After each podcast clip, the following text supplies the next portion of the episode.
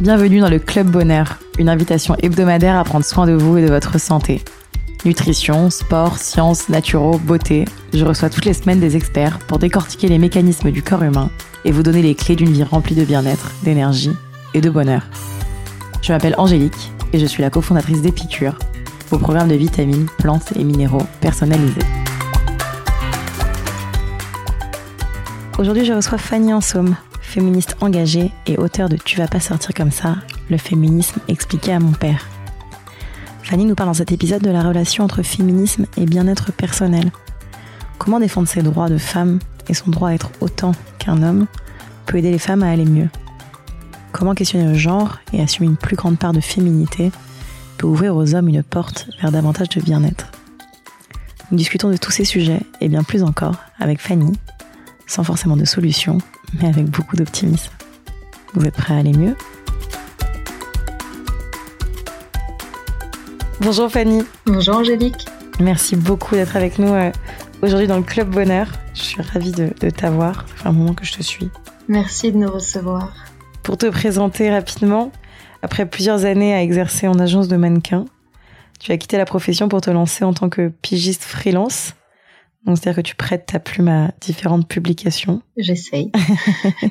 tu es depuis peu euh, l'auteur de Tu vas pas sortir comme ça, le féminisme expliqué à mon père. Tu as rédigé ce petit manuel de féminisme basé sur la pédagogie et le retour d'expérience, en partenariat avec l'illustratrice Lucie Caron, qui est édité aux, éditions Le Duc.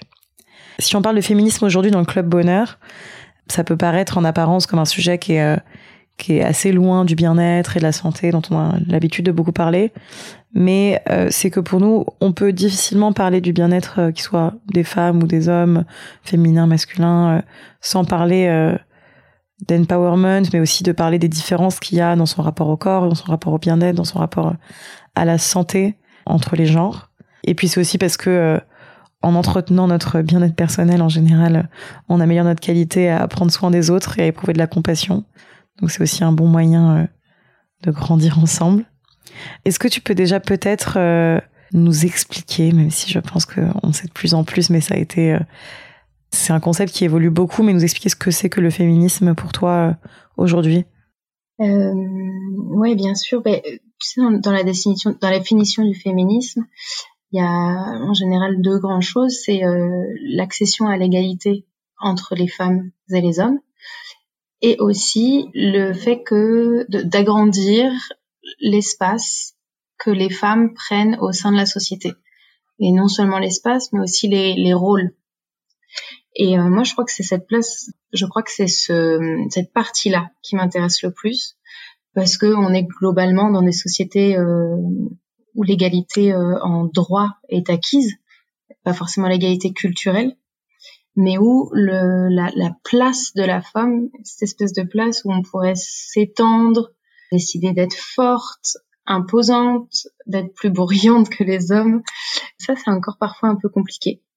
Et je crois que ce qui m'a amené euh, au féminisme, c'est euh, ce désir de pouvoir euh, prendre toute la place quoi, que j'avais envie de prendre et de pas me cantonner forcément à, à ce qu'on peut attendre euh, dans les clichés d'une femme, euh, dans la fragilité, la douceur, etc., qui sont des qualités euh, certes importantes, mais où j'avais, moi, j'avais très envie de, de plus, quoi, de, tu vois, de plus de place, de plus de force. Quelque chose oui, et puis, qui est effectivement, je pense, un, la place donnée par la société aux femmes, et deux, aussi la place que les femmes se donnent à elles-mêmes.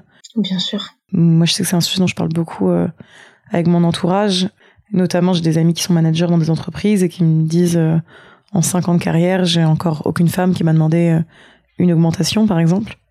Donc, je, donc je pense que c'est certes l'héritage de quelque chose, mais c'est vrai que c'est intéressant cette notion de place euh, tant donnée par l'autre que la femme s'autorise à elle-même, je pense. Ah mais complètement. Moi, je sens que dès que j'ai une difficulté ou que j'ai quelqu'un en face de moi qui m'impressionne, j'ai l'impression de me réduire sur moi-même. Et je pense que c'est, ça fait partie des choses aussi qu'on nous apprend à, à pas trop demander, à pas, à pas être trop dans le conflit, euh, tu vois, ce genre de choses. Bien sûr. Qui fait qu'on a du mal parfois à, à atteindre des objectifs avec une espèce d'humilité mais mal placée. Bien sûr. D'instinct d'imposteur ou de, de syndrome de l'imposteur ou de d'illégitimité. Ah oui, tout à fait. On parlait ensemble, et c'est marrant parce que sur cette notion de place, il y a une place qui est euh, au sens figuré, évidemment, de quelle place on prend dans la société, de quelle place on prend dans la famille, de quelle place on prend euh, dans le monde, mais il y a aussi une, euh, une forme de place au sens propre, notamment sur ce rapport au corps, comme on disait, qui est très différent, je pense, chez la femme que chez l'homme, même si on demande aussi à un homme d'être viril, d'être fort, d'être musclé, etc. C'est vrai qu'on, historiquement, la société, je pense que tu as dû beaucoup le vivre aussi en agence de mannequin et dans la mode, etc. Mais on demande aussi aux femmes physiquement de ne pas trop prendre de place, d'être menue, d'être, euh, d'être toute euh, euh, mince, de, de faire du 34, de pas trop manger. Mais ça, c'est fascinant, je trouve. Ouais, l'idée de, Enfin, moi, évidemment, quand tu, quand tu penses à la minceur, et puis ça va aussi avec la grâce, tu vois, euh, espèce de douceur, de manière de se mouvoir, euh, etc. Au début, tu te dis, bah, en fait, euh, c'est juste des codes de beauté, quoi. C'est juste esthétique. Et quand tu prends conscience qu'en fait, le résultat, c'est qu'on demande aux hommes d'être virils, épais, forts, etc. Et aux femmes d'être fluettes, pour moi, ça me paraît être le symbole parfait de tout le reste, tu vois. Bien sûr, ce qu'on disait de cette idée de place euh, et au sens propre et au sens figuré, entre guillemets. Est-ce que dans ton livre, tu arrives à donner euh, des conseils sur ce sujet-là, qui est le sujet de... Et toi, peut-être personnellement, comment tu l'as vécu? Est-ce qu'un jour tu t'es dit, en fait, effectivement, c'est que des sujets esthétiques, et donc il faut ne plus se prendre la tête sur ce sujet? Où t'as pas encore la solution. C'est vrai que moi je trouve que beaucoup entre femmes on parle de régime. Euh, dans tous les magazines de beauté encore aujourd'hui on va parler de régime, de euh, comment sentir mieux dans son corps, comment avoir un ventre plat. Hmm. Et ça c'est vrai que c'est encore un sujet. Comme tu disais les droits on les a aujourd'hui. On peut voter, on peut faire, faire à peu près même totalement tout ce que peuvent faire les hommes. Ces sujets-là n'ont pas même si on parle de body positivisme et euh, on voit différents corps de temps en temps dans les médias. Comment est-ce que tu vois un peu ce sujet-là évoluer? Moi, j'ai pas encore la solution. je, suis encore au régime là. Donc vraiment, je suis pas euh, grande prêtresse euh, du body positivisme, mais j'ai fait mon petit chemin. Et par exemple, le fait là de, de vivre en couple avec un, un homme qui peut me dire parfois qu'il a qu'il a pris du poids, etc. Mais où je vois que chez lui, il y a rien de dramatique ça m'a vraiment fait prendre conscience à quel point j'étais toute déréglée dans mon rapport euh, avec la balance, avec mon corps, etc. Le fait de me dire que que c'est un monde qui s'effondre quand je quand je monte sur la balance et que je vois que j'ai pris du poids. Bah, moi, c'est vraiment très c'est quelque chose qui est très douloureux.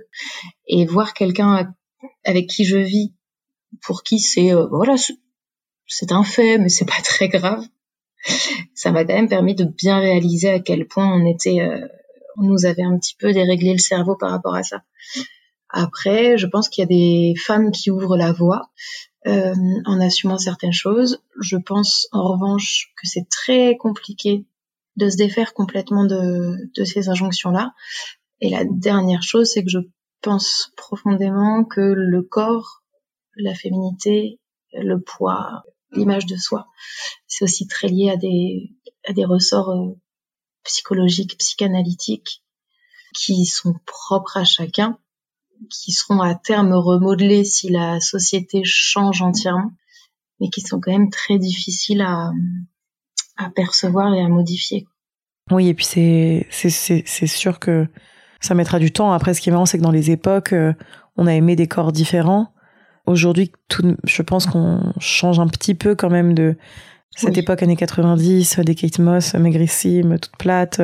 Euh, maintenant, c'est un peu le bouti des Kardashians. Et bon, c'est encore une injonction sur les femmes à devoir du coup avoir un, des fesses musclées euh, euh, qui ont des formes, etc. Mais ce qui est vrai, c'est que, en tout cas, euh, l'idée du corps évolue. Je pense aussi qu'il y a une certaine forme de culpabilité chez les femmes du coup liée à ça, où c'est vrai qu'une femme qui va... Nous, on en parle beaucoup parce qu'on a beaucoup de sujets sur l'alimentation. Oui notamment comment manger sainement, comment. Euh, et ce qui est fascinant, c'est que souvent les questions des femmes vont être euh, liées à et si j'ai craqué, qu'est-ce qui se passe? Et si j'ai fait un écart, comment je peux le rattraper? Avec une culpabilité un peu constante dès qu'on va se faire un plaisir.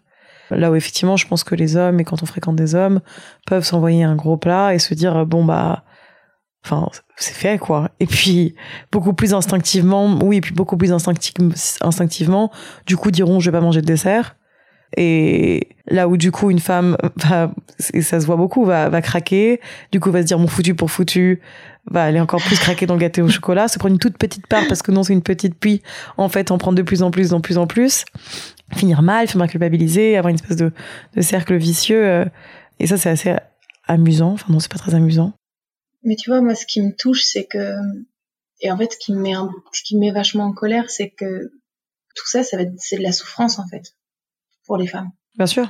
Et, ça, ça me, ça me rend ouf de me dire qu'il y a tellement de poids de mesure entre hommes et femmes et que, du coup, ça va amener vraiment de la, de la vraie souffrance pour plein de gens. Et ça va occuper l'esprit et ça va modifier les comportements. Et en fait, t'as juste, t'as, t'as juste pas la même vie, en fait. Quand t'es bien dans ton corps et quand t'es pas bien dans ton corps. Et le fait est que la majorité des gens qui sont pas bien dans son corps, c'est des femmes. Et tu te coupes de plaisirs qui sont géniaux, euh, de, de, de, de, de manger, etc. Parce que t'as toujours cette petite voix dans ta tête qui te dit attention, tu ne corresponds pas à ce qu'il faudrait, etc. C'est dur. Bien sûr que c'est dur. Et euh, dans ton livre, tu prends un ton qui est plutôt, euh, qui est pas à charge du tout. D'ailleurs, tu en veux, euh, j'ai l'impression à personne entre guillemets. c'est plutôt pédagogique. Est-ce que tu aurais peut-être, j'imagine, parce que tu as dû écrire, faire des recherches, euh, peut-être que maintenant c'est au niveau aussi des parents, plus que de la société, d'aider aussi sur ces sujets-là? Ou je pense qu'aussi déjà dans la vie de famille, euh, il y a beaucoup de familles où on dit plus aux filles de faire attention, où on fait plus de commentaires sur le poids. Est-ce que toi, tu as des idées, un peu une idée de peut-être des choses déjà que nous, peut-être en tant que futurs parents ou en tant que parents, ou on peut faire, ou en tant que même proche, parce que je pense qu'aussi, euh, sans s'en rendre compte, on peut aussi faire plus de réflexion euh, à une femme qu'à un homme, ou à plus euh, rire d'une femme qui a grossi qu'un homme. Est-ce qu'il y a des choses qu'on pourrait tous mettre en place? Moi, déjà, la, la maternité, ça me- ça m'effraie parce que j'ai peur de reproduire certaines choses. Avec mes filles, par exemple. Donc, euh, c'est vraiment un sujet auquel je réfléchis souvent. J'ai pas de recette miracle. Je pense que il faut tourner cette fois sa langue dans sa bouche avant de, dire quelque chose qui, pourrait avoir des conséquences. En fait, et puis surtout se demander, ça peut paraître un peu bête, mais oui, est-ce que je dirais ça à un garçon? Alors c'est un exercice qui peut paraître un peu enfantin, mais je pense que vu cet angle-là, déjà, on, évite de dire pas mal de choses qui pourraient créer dès l'enfance un déséquilibre entre les garçons et les filles. Et puis peut-être qu'en tant que parent, euh, montrer l'exemple, c'est c'est déjà pas mal en acceptant soi-même euh, de pas correspondre aux injonctions, de pas euh, d'accepter en tant qu'homme d'accepter euh, une part euh, de fragilité en soi, et en tant que femme de se montrer euh, déterminée, ferme et forte, de pouvoir euh, naviguer comme ça entre les deux deux genres entre guillemets. Et pour une femme qui aujourd'hui, euh, comme beaucoup, peuvent souffrir de, de tout ça, est-ce que euh, tu arrives à avoir des, des conseils où tu dis toi-même t'as pas la formule magique, mais pour peut-être effectivement plus s'accepter? Bah, franchement, moi, je pense qu'il y a un, un en fait, le truc, c'est que ce livre, d'une part, c'était une conversation avec mon papa qui était très importante pour moi à avoir. Et d'autre part, en fait, le fait d'accumuler autant de connaissances en lisant, en regardant des trucs, des documentaires, des films, des reportages, en écoutant des podcasts, etc. En fait, j'ai l'impression de m'être nourrie d'un ensemble d'informations qui, alors j'avais déjà évidemment déjà euh, commencé mon, mon petit parcours féministe, tu vois, mais de me nourrir d'informations qui m'ont permis de revoir le monde différemment. Et je crois que c'est ça, moi, qui me plaît, en fait, et qui me fait du bien. C'est de trouver des informations qui me font dire, ah, mais oui, j'ai ressenti ça à ce moment-là, mais pas, pas parce que j'ai un problème et que je suis zinzin, mais peut-être parce que le système, il est un petit peu déréglé, qu'il est un petit peu malade, tu vois. Ça, ça me fait du bien. Je suis complètement d'accord.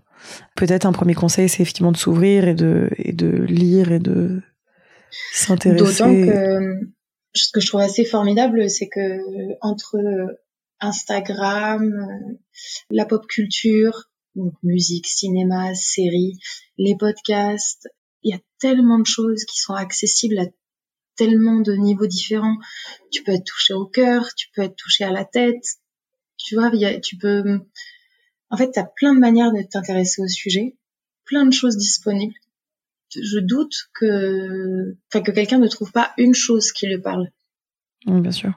Puis de toute façon, toujours euh, écouter, lire des histoires d'autres personnes et comprendre que ce qu'on ressent est ressenti par quelqu'un d'autre. Déjà, ça aide toujours, je pense. Ouais, tout à fait. Et je pense que rien que ça, c'est déjà important. Et puis après, quand on s'intéresse beaucoup au sujet et se dire, essayer de comprendre d'où ça vient, c'est aussi toujours intéressant. Et je pense que ça permet aussi d'être peut-être dans une démarche comme la tienne, qui est assez factuelle plutôt qu'en colère. Parce que je pense que c'est pas forcément avec la colère, c'est mon idée à moi, mais c'est pas forcément avec la colère que ça avancera. Pourquoi est-ce que en toi, en tout cas pour toi, de quelle manière est-ce que le bien-être des femmes, mais même des hommes, passe par une démarche féministe je pense que ça permet quand même de pousser pas mal les murs, quoi, tu vois, de, d'ouvrir le champ de, de tous les possibles. C'est-à-dire que si tu questionnes le genre, par exemple, si tu questionnes la place des femmes, euh, si tu, voilà, dans l'histoire, euh, en sociologie, etc., tu te rends compte que les choses sont assez cantonnées. Et pour moi, le féminisme, ça permet justement de pousser les murs et se dire, waouh, il y a tout ça de possible. Et ça, ça me paraît, quand même être un facteur de bien-être. Après, il y a tout ce qui touche au, au corps, la sexualité des femmes, tout ce qui touche à la procréation, aux règles, etc. C'est des choses qui ont été quand même pas mal passées sous silence parce qu'elles étaient euh, désignées comme honteuses. Il y a beaucoup de féministes qui décident aujourd'hui qu'il est temps de lever euh, ce voile pour pousser les recherches sur la sexualité, le rôle du clitoris, euh, sur l'endométriose, euh, sur le rôle des hormones, etc., etc. Et ça, très factuellement, je pense que ça peut amener beaucoup plus de bien-être. Et je pense que de la même manière, en fait, euh, dans cette idée de question du genre, je pense aussi que pour les hommes, il y a effectivement eu cette course à la virilité. Mm. Et nous, on le voit beaucoup, mais c'est vrai que c'est ce que je te disais aussi avant qu'on enregistre, mais nous, dans des sujets de bien-être, on intéresse encore à 95% des femmes. Mm-hmm. Peut-être parce que ça a démarré par une. Je, je sais pas vraiment d'où ça vient. Moi, je, je, pense que de un, à rester à la maison, peut-être que les femmes ont eu plus de temps euh, pour prendre soin d'elles, d'une manière ou d'une autre. Je pense que de deux, avec les injonctions euh, au fait d'être mince, d'avoir une belle peau, d'être belle, on a commencé à mettre des crèmes, des cosmétiques, euh, à entretenir notre corps.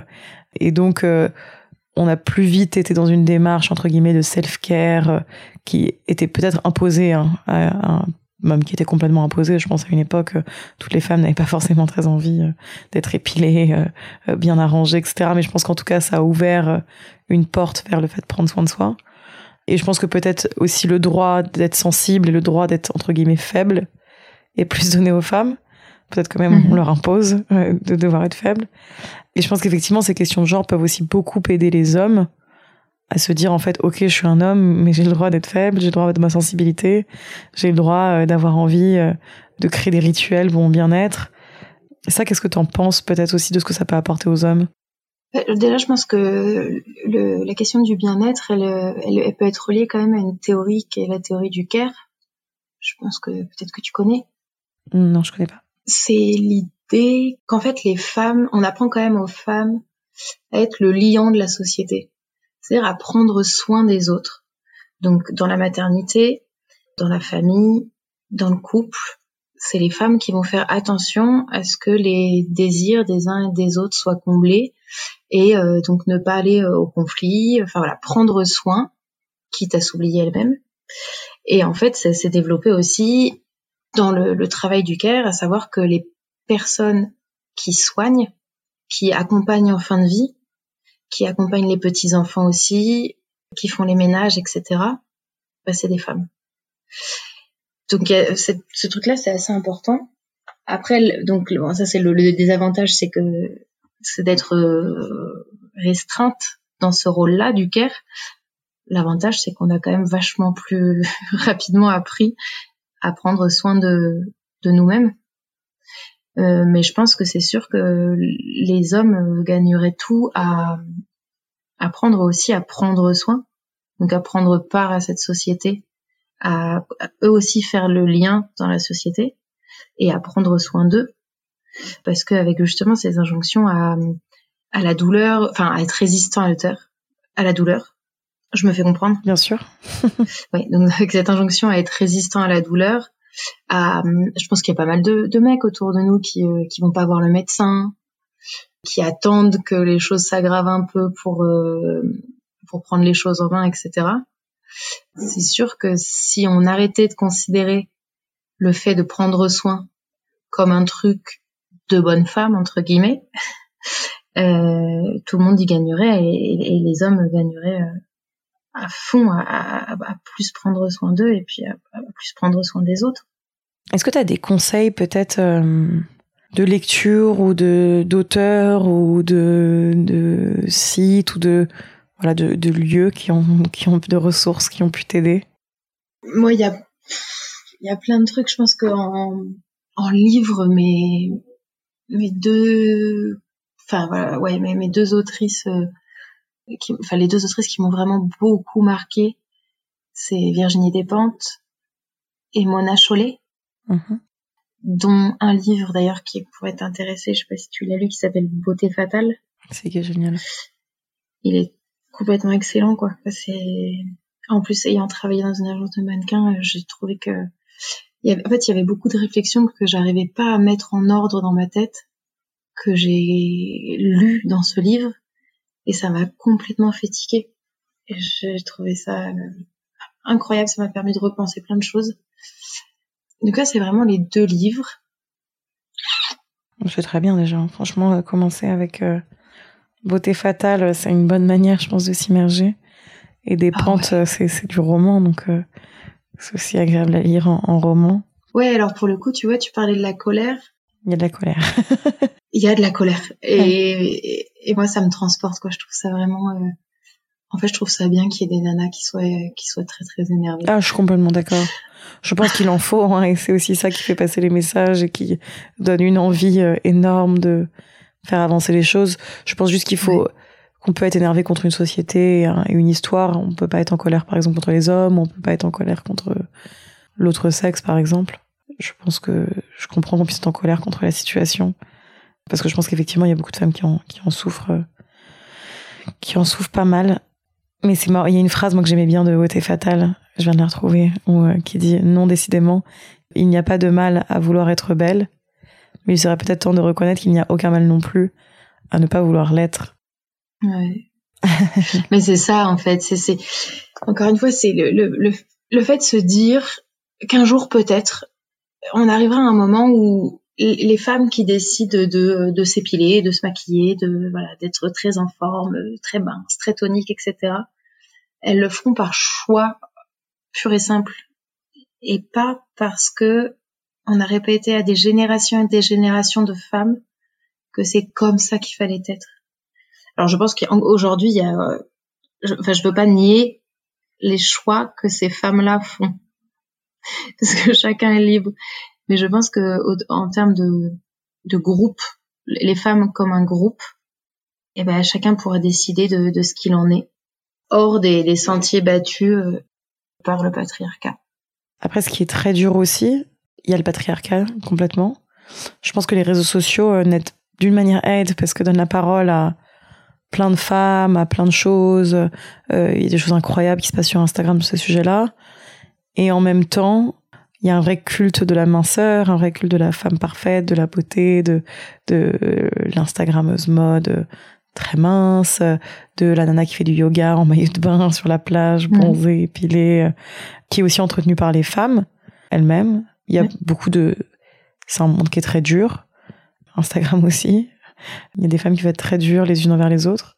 C'est incroyable. Moi, je, sais que dans mon histoire, euh, j'ai eu des hommes qui ont été très durs, j'ai eu des femmes qui ont été particulièrement très très dures. Je pense notamment dans les écoles de filles, etc. C'est compliqué.